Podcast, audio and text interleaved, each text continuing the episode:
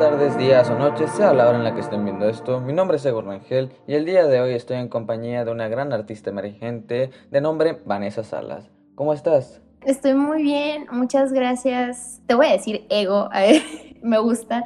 Es un honor, realmente siento muy bonito y para mí eso es completamente un honor poder estar, ser parte de este podcast que has realizado. No, el honor es mío y más que nada porque yo creo que eres una persona que ya está un poquito más adentrada al mundo del arte aquí, al menos a nivel local y que ya ha estado en varias exposiciones. Entonces yo creo que vamos a ir en este capítulo como por ese rublo, ¿no? Y bueno, pues primero introducenos un poquito sobre tu trabajo, háblanos sobre ti, lo que te motiva, ya sabes, ¿no? Lo, lo que es como tu statement de artista. Pues mi obra a lo largo del tiempo, bueno, a lo largo de estos casi cuatro años ya de carrera, eh, he realizado una línea de producción que gira en torno a Somos más que piel, que es mi obra. Pues está en un principio, yo digo que como a muchas personas les ha pasado, a muchos artistas, es yo no sabía, yo no sabía qué quería decir, no sabía cómo lo quería hacer, pero ya tenía la forma. Entonces este, fue, no sé si fue un golpe de suerte, yo no sé qué fue, que pude conseguir una estética que fuera un referente a mi persona, en este caso pues la estética de las líneas grises y que ya eventualmente fue así de que, ah, pues es que esa, las líneas son de Vanessa, ¿no? Entonces, pues la obra en, en un principio yo quería hablar como sobre la desigualdad, ¿no? O sea, en el mismo nombre, eh, la desigualdad que está en lo de somos más que piel, pero entonces si somos más que piel, ¿qué somos, no? Entonces quise abordar temas como de racismo, eh, desigualdad étnica, desigualdad de género, sobre todo. Y pues en un principio esta, esta obra se desarrolló con retratos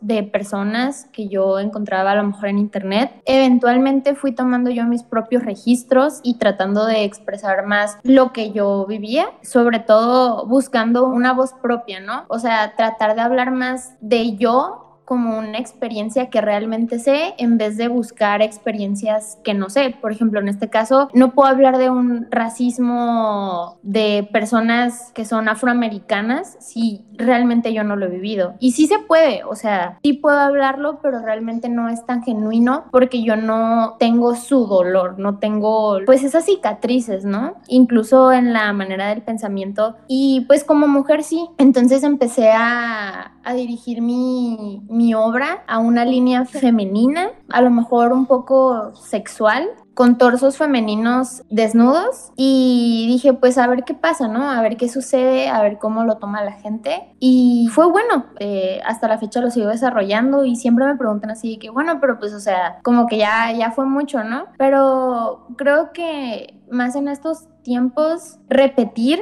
cierto tipo de imágenes no es mucho y no es suficiente porque uno pensaría que ya quedó claro, pero volteas a ver a la sociedad y te das cuenta que los pechos de una mujer a veces siguen dando risa en un sentido mórbido cuando realmente es algo que todo el mundo posee, simplemente la anatomía es ligeramente diferente. Entonces, este, mi obra en general, pues trata de eso, ¿no? Las desigualdades a lo mejor visuales y de género que existen y cómo esta nos afecta a la mujer, incluso pues de todas las maneras. Y pues sí. Mm, me gustaría retomar un poquito esto que dices sobre la reacción del público, sobre como que este tipo de hartazgo que les da un poco el tema que manejas, pero ya más que nada parece como un tipo de incomodidad justo por lo que dices, ¿no? Entonces me gustaría que me hablaras un poquito más al respecto de cómo es la reacción del público. Realmente es importante, creo que algo, algo muy importante, sobre todo algo en lo que yo me quiero dirigir, que es el arte contemporáneo, es también escuchar el público, ¿no? Porque realmente no existe una pieza de arte sino un espectador. No sirve, no funciona. Entonces, pues el público sí, bueno, pues gente que se acerca a mí en exposiciones o por mensajes y ha sido así de que, ah, pues qué onda. Y hay de todo un poco. A, a veces me, me, me gusta leer los mensajes, a veces no, porque muchas veces también la reacción no es algo que yo quisiera como un rompimiento de esquemas, sino más que nada de, ay, ¿quién fue tu modelo? O, ah, mira, qué buena anatomía, por no decir otra palabra, ¿no? Entonces, como que precisamente por ese tipo de reacciones me siguen dando ganas de otra vez y otra vez y otra vez hasta que quede claro que lo que estás viendo simplemente son unos pechos. No hay nada más allá, no hay nada más que trascienda, es simplemente un pecho, ¿no? Entonces, este, pues este tipo de reacciones, por una parte es como, pues te gustaría que a veces callara, ¿no? Así de que, güey, pues mira, trato de pensar por qué lo hice, ¿no? Y por el otro lado, también muchas veces me preguntan, oye, pues ¿por qué pechos, no? Porque a lo mejor si tú estás hablando de desigualdades o estás hablando de cosas tabús o imágenes tabús, ¿por qué no también, por qué no retratas la, la vulva o la vagina, ¿no? Pero pues volvemos a lo mismo de que hay algo que a mí me ha costado mucho a lo largo pues de esta pequeña producción, que es aceptar que yo no estoy hablando por algunas mujeres que una que uno que estoy hablando por la mayoría de las personas que yo conozco, pero sobre todo que estoy hablando por mí, ¿no? Entonces, a mí las experiencias que he tenido de ciertos abusos han sido a través de los pechos. Entonces, a mí me costó mucho trabajo exteriorizar y aceptar que realmente el tipo de cosas y de situaciones que me pasaron no eran normales. Entonces hasta ahora me doy cuenta que pues en el subconsciente algo me, me tenía como atada a querer seguir exteriorizando esta imagen porque pues es como para una sanación.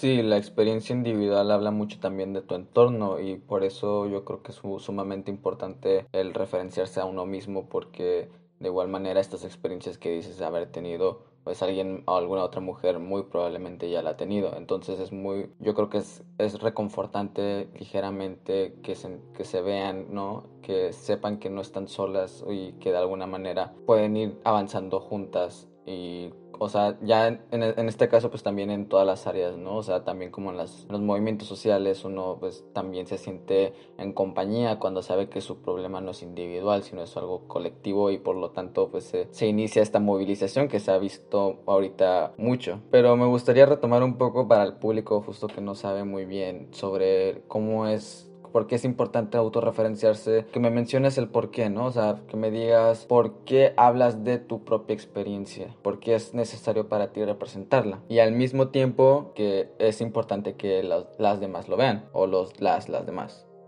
Uy, uff, ufas. Ah, deja buscar sinónimos. Ah.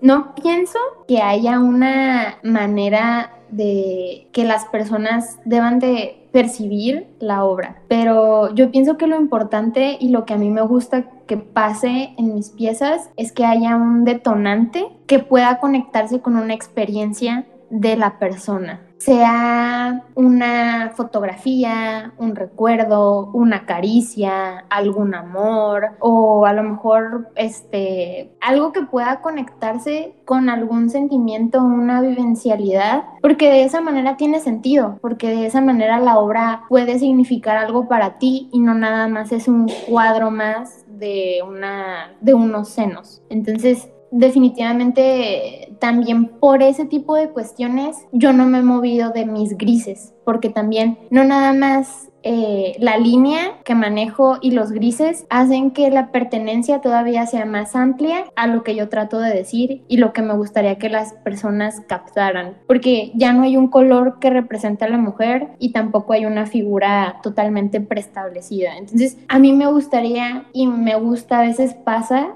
que cuando ven las piezas, mujeres y también me han dicho hombres, pues sí se acercan y, ay, este, me recuerda a lo mejor al cuerpo de fulanito. Entonces, más que nada que conecte con la persona que lo está viendo, con el espectador.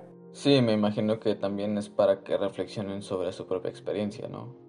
Sí, sí, definitivamente a mí de nada me sirve que, bueno, no es que me sirva o no, pero siento que mi, que no tendría sentido que no existiera una reflexión más allá de nada más visualizar una pieza. Entonces, yo sé que muchas veces pasa, o sea, incluso yo a veces voy a un museo, voy a una expo, voy pasando por una calle y veo una pieza o una obra y nada más la veo. Pero pues este, creo que está en uno también tratar de romper con ese tipo de, de, visualizaciones que tenemos, ¿no? Así de que pues que realmente uno no puede culpar de lo que te enseñaron, sino lo puedes ir cambiando. Entonces, pues sí, a lo mejor te enseñaron a ver y no a cuestionar. Eso es algo que, sobre todo en la mexicanidad y, y nosotros, bueno, mi contexto con las personas que yo convivo, me he dado cuenta, pero que definitivamente es algo que como artista me gustaría empezar a, a, romper.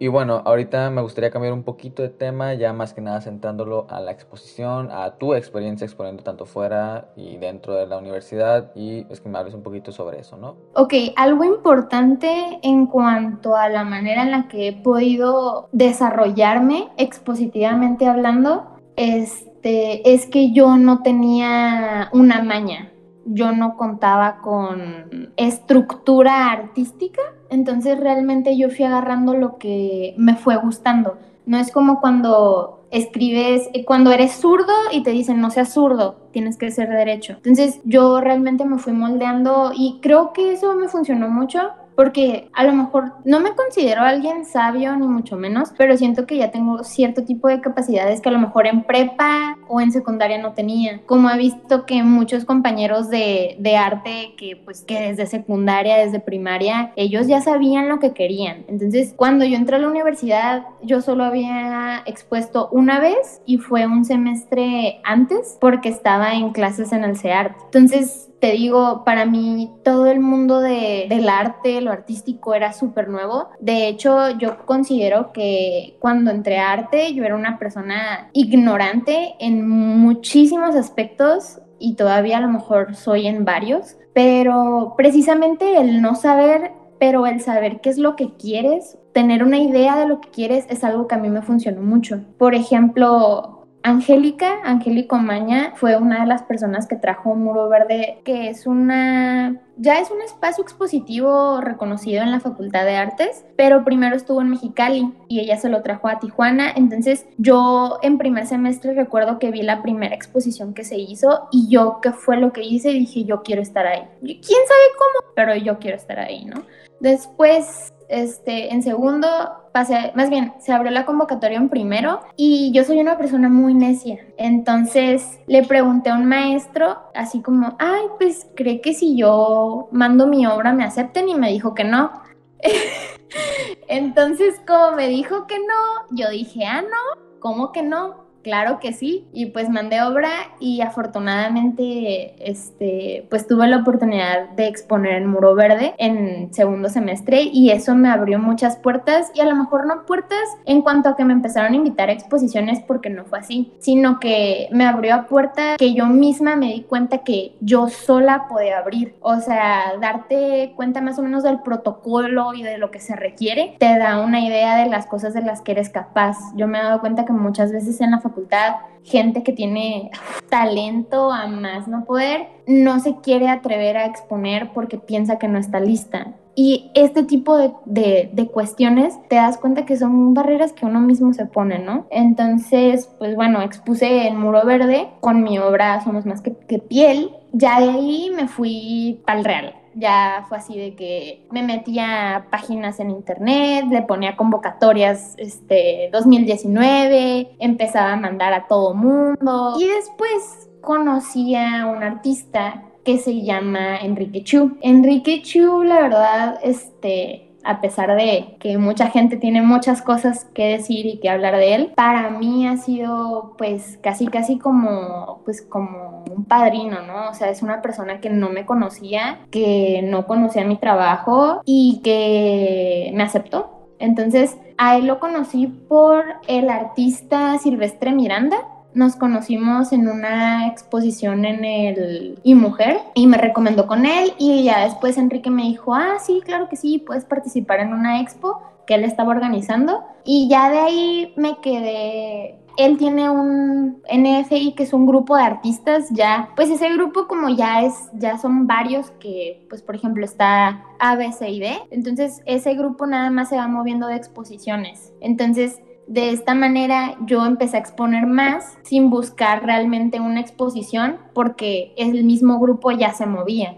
Entonces, e, esto mismo me hizo conocer a más personas y es aquí donde te digo que es muy importante. Yo sé que es muy difícil porque yo también lo hago, pero es muy importante no hacer prejuicios. Ok, hazlos, pero no digas nada. No digas nada y ya hasta que estés seguro, dítelo a, dilo a ti mismo porque nunca sabes a quién vas a conocer. Nunca sabes de quién es esa persona que a lo mejor que según te vio feo, X o Y. Entonces es aquí donde yo digo que hay muchas cosas que hay que quedarse para uno mismo porque precisamente conocí a tantas personas que eventualmente fulanito de tal, ah, oye, voy a hacer una expo, sé que tienes como material de, de mujer o obra de feminismo, ¿quieres exponer? Ah, sí, claro que sí. Entonces aquí algo que yo podría recomendar mucho es cuidar muchísimo el aspecto que das al mundo. O sea, por ejemplo, yo he sido, yo por mucho tiempo he pensado existen ciertos estigmas del artista, ¿no? Entonces, muchos de ellos es así que, ay, pues el artista, pues a lo mejor no se arregla, es hippie, es esto, es el otro. Entonces, yo en las expos siempre me arreglo. A lo mejor me arreglo de más, a lo mejor no. A veces yo era de que la única morra que traía tacones y así, pero vuelvo a lo mismo. Es una presentación que tú tratas de romper y sobre todo cuando eres un artista emergente. ¿Por qué? Porque yo trataba de dar el aspecto un aspecto profesional a gente que ya sabía que yo no era profesional porque precisamente soy emergente. Entonces, siento que este tipo de cosas y este tipo de cuestiones, cómo te presentas, cómo presentas tu obra, cómo hablas de tu obra, cómo convives con los demás, que esto es algo que también muchos artistas no hacen, que es convivir con la gente que está en la exposición. Y yo no hablo de las exposiciones que se hacen en el centro, donde fue la expo en el centro y te vas a pistear. Porque, porque pues esas son de las mejores, la neta están súper cool. Pero yo hablo de las expos donde tienes que,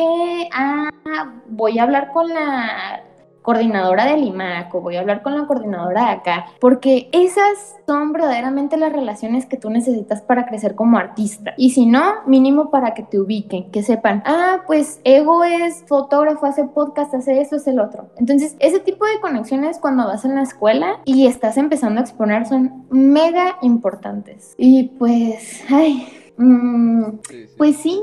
Este, ¿qué más? Pues me decías exponer dentro y fuera de la facultad. Eh, creo que en la facultad pues he expuesto, sí he expuesto varias veces, pero sobre todo me gustaba me gustaba antes llegar con mis compas y así de que, vamos a exponer, vamos a exponer, encontré una exposición, ven, a poner y todos así de que, ay, Vanessa, qué flojera. O sea, Nel, ¿sabes? Entonces, pues de ser así, dejé de ser así, pero definitivamente me di cuenta que, que las exposiciones entre alumnos, o sea, las que hacemos los mismos alumnos, muchas veces son muy buenas, pero no hay tanto interés por el alumno de que sea chida la exposición. Entonces, ¿qué pasa? Que, por ejemplo, yo organicé creo que como tres expos ¿Y qué es lo que pasaba? Que terminaba enojada y peleada con todo el mundo. Eventualmente, después de las dos copas de vino que me echaba, ya otra vez todo era amor y paz.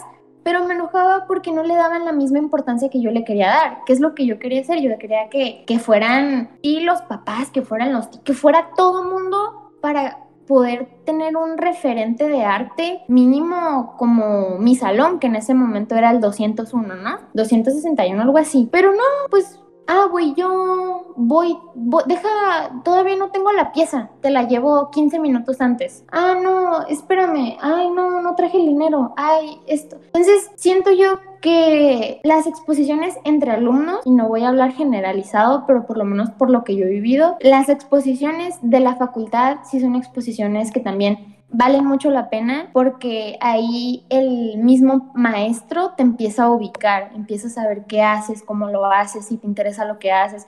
Porque qué pasa que muchas veces también los mismos maestros te dicen, manda, manda tu propuesta y no la mandas y te vuelven a mandar correo, manda tu propuesta y no la mandas. Entonces, pues sí, a lo mejor pintas bien chido. Acá, no sé, ay, sí, Vanessa pinta bien chido, pero pues no tiene interés, ya no la voy a invitar.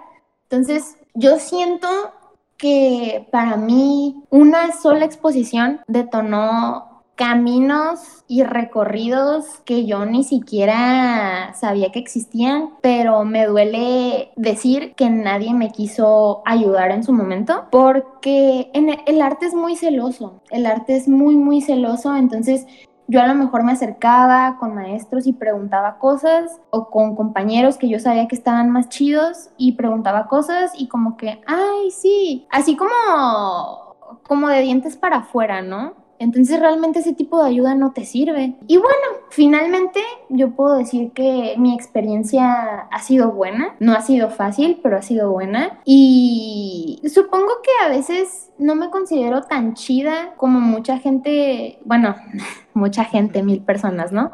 Como varias personas me dicen, pero sí considero que soy muy perseverante. Entonces, eso es algo que definitivamente me ha ayudado a poder mínimo tener un referente de mi trabajo, más bien que mi trabajo me respalde como, como alguien que se preocupa por lo que hace. Creo que eso es muy importante en el arte, porque cuando hay talento y no hay preocupación por lo que haces, realmente no se logra nada. No te sirve de nada ser alguien sumamente talentoso cuando no te preocupas por la imagen de tu obra, por tu imagen, por conexiones, por ser profesional. Y por profesional me refiero a, a entregar a tiempo, a responder los mensajes, a responder las llamadas, a quedar bien y quedar bien no en el sentido de ser buena onda, sino quedar bien de te dije el martes a las 3 y llegó el martes a las 3.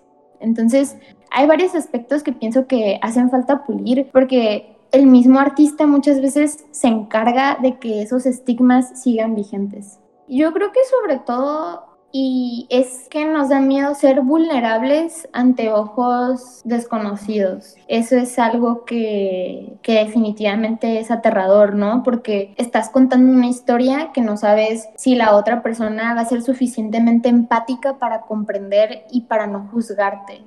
Y algo que, que creo que es importante recalcar, bueno, recalcarme a mí, es que, bueno, te digo que, que muchas veces el destino me da cachetadas con guante blanco y yo en su momento me da mucha risa porque, pues, el ego se sube, eso es algo definitivo, ¿no? Entonces, yo en, un momento en el que yo, no, pues yo, yo antes te hablo, ¿sabes? Entonces, duró Afortunadamente me duró como pocas semanas, gracias a lo que sea que haya sido, me duró muy poco, pero también me ayudó, me ayudó a comprender que muchas veces tenemos esta percepción de que el arte, el arte chido debe de permanecer en galería, pero realmente de nada te sirve tener una galería a la que ya sabes qué tipo de personas van a ir, porque, o sea, no estás conectando con el público, estás conectando con alguien que otra vez ya sabe qué es el arte, ya sabe, ya conoce, ya tiene una capacidad de reflexión, que está bien, pero tú lo que buscas es que es precisamente detonar socialmente. Entonces, ¿dónde está tu público? Tu público está precisamente como dices en el centro. Tu público está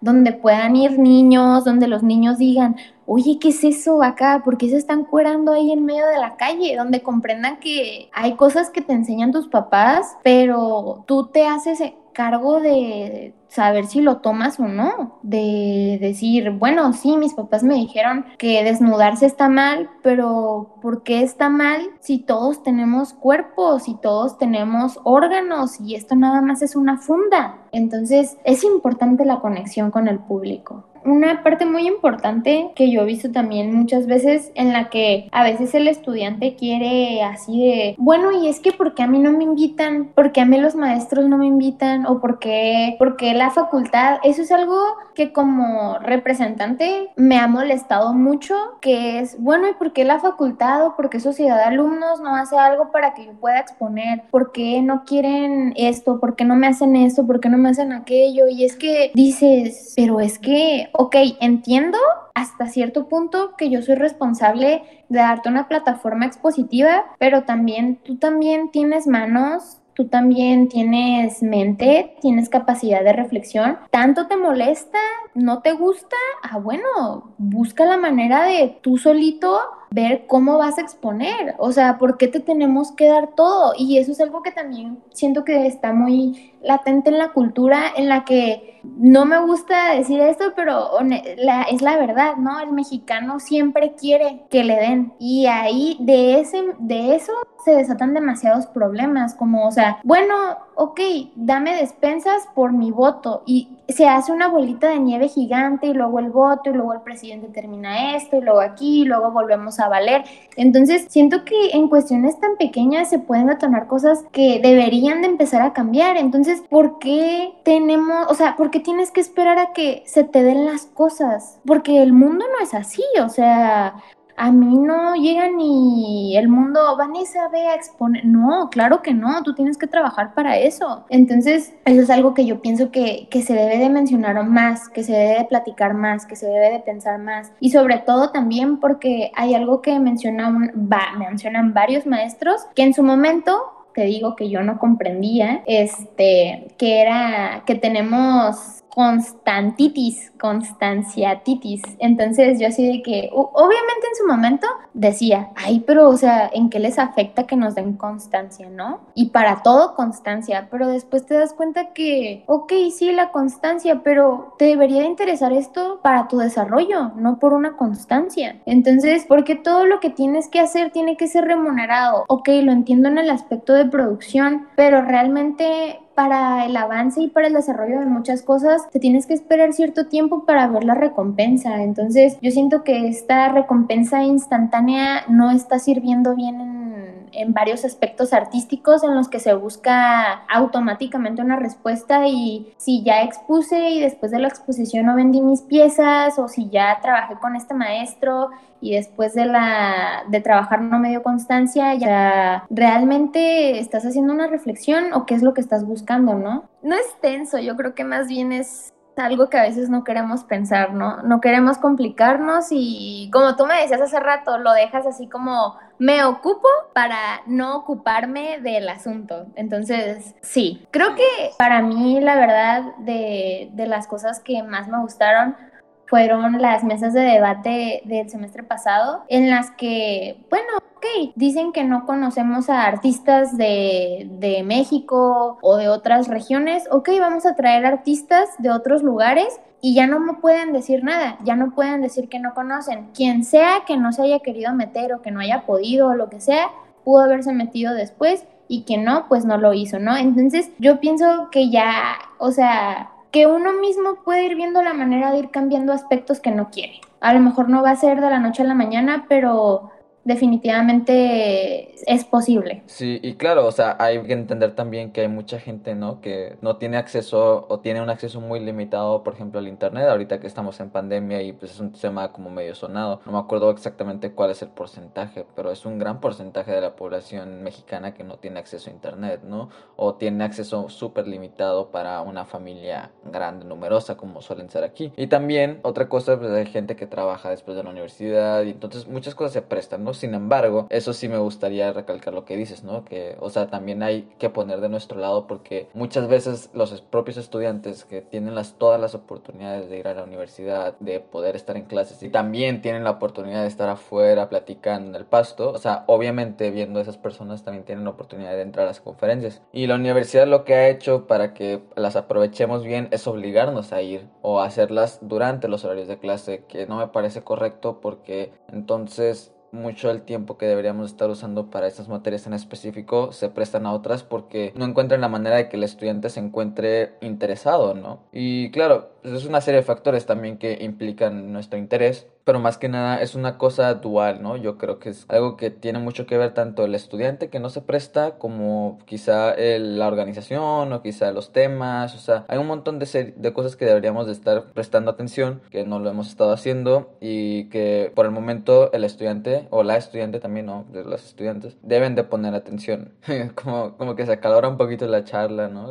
Está un poquito densa, pero ya me gustaría pasar a esta siguiente parte del podcast donde hablamos un poquito más ameno de los artistas, de las artistas, les artistas y que me menciones por favor unos, dos, tres, los que quieras. Yo sé que traes muchos artistas ahí guardados y que por favor me los podrías mencionar, un poquito de su trabajo y lo que te gusta claramente. Pues es que son todos, ay, que la verdad y no porque esté aquí, pero tú, tú me pareces un artista emergente importante y precisamente por lo que te mencionaba anteriormente, que no sé si es cuando estábamos aquí, que es esto de de hacer. Muchos artistas, yo estoy consciente de que tienen el talento, pero muchos artistas también muchas veces son de, decir y de decir y de proponer, pero no, no hacen. Entonces, me gusta que, se haga, o sea, te digo, yo la verdad soy fan de, de, tu trabajo porque haces, haces pues el libro, el podcast, tuviste unos videos, fotografía. Entonces, el hacer a mí me parece algo de, de decir, tengo que tener en la mira a esta persona, ¿no? Se agradece. Eh, pues también he, he, conocido a Alexa hace poco, Alexa Ojos Grandes, que me gusta su temática, me gusta la manera en la que trabaja pues lo de los animales, este impacto en el que estamos consumiendo, pero a lo mejor no estamos consumiendo como deberíamos, que es, es un hecho, ¿no? Pero que también que lo traiga a la mesa y que platique sobre eso y que sobre todo que no, que no exista este miedo de cómo lo van a tomar los demás, porque no es, no es algo grotesco, muchas veces pensamos que hay, hay arte grotesco, pero no es grotesco, simplemente es una realidad que no queremos ver. Este, está Omar, Omar Khalid, que hace poco pues fue su exposición en colapso con Muro Verde. Omar yo es alguien que, que realmente admiro y es alguien que enamora tanto como persona como, como, como artista. Tiene una producción muy completa, muy rica, toca temas eh, sensibles al ojo humano, por lo menos para mí, que a veces también no quieres ver así como que te quieres voltear o ver entrecerrado porque a lo mejor es una realidad que es difícil tragarte, ¿no? Así como que...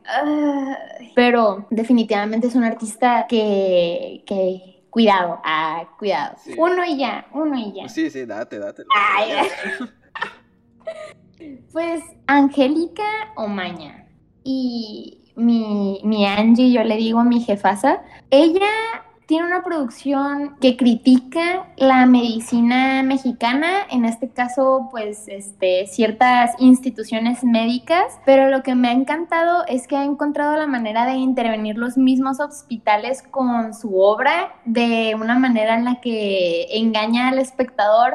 Entonces, existe esta crítica adentro del mismo hospital, pero a su vez, muchas veces el personal no se da cuenta que es una crítica y aquí empieza un juego muy enriquecedor del arte pero sobre todo también por la manera en la que ha estado gestionando eventos culturales como Muro Verde y creo que eso también es algo digno de decir, wow, pues la morra anda haciendo esto, entonces si ella pudo, a lo mejor yo también puedo, o si ella pudo, a lo mejor le puedo preguntar a ella, ¿no? Entonces, último, ay, último. Dale, dale, dale. Ok, ya, pues por ejemplo, lo voy a decir dos en uno, que son la parejita, ¿no? Soloquio Visual y Chuy que son pareja, ella tiene un trabajo más que wow, impecable. yo lo veo y digo, no manches, ¿qué estoy haciendo yo, no? Entonces me encanta porque tiene un talento de esos que, que enamoran y por último, pues Chuy tiene unas ilustraciones, él trabaja muy bien el realismo, por lo que pues, me había tocado verlo en los primeros semestres y, y ahora las ilustraciones que maneja, digo,